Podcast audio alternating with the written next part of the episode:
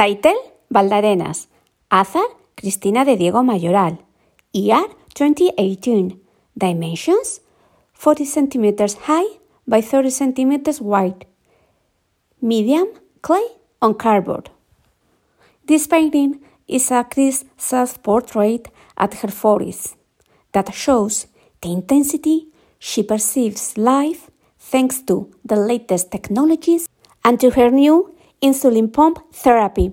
The artwork has a backdrop and a multitude of figures on it. The backdrop is light yellow color and has oil texture. The figures are painted with Play-Doh strokes that show a multitude of wild plants and flowers. They are all over the composition in shimmering planes.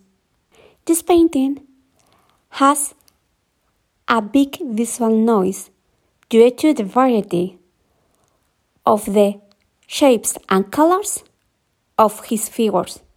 So each single figure should be painted in an individual tactile relief to be audio described at the same time the visually impaired person follows an ordered scan of that relief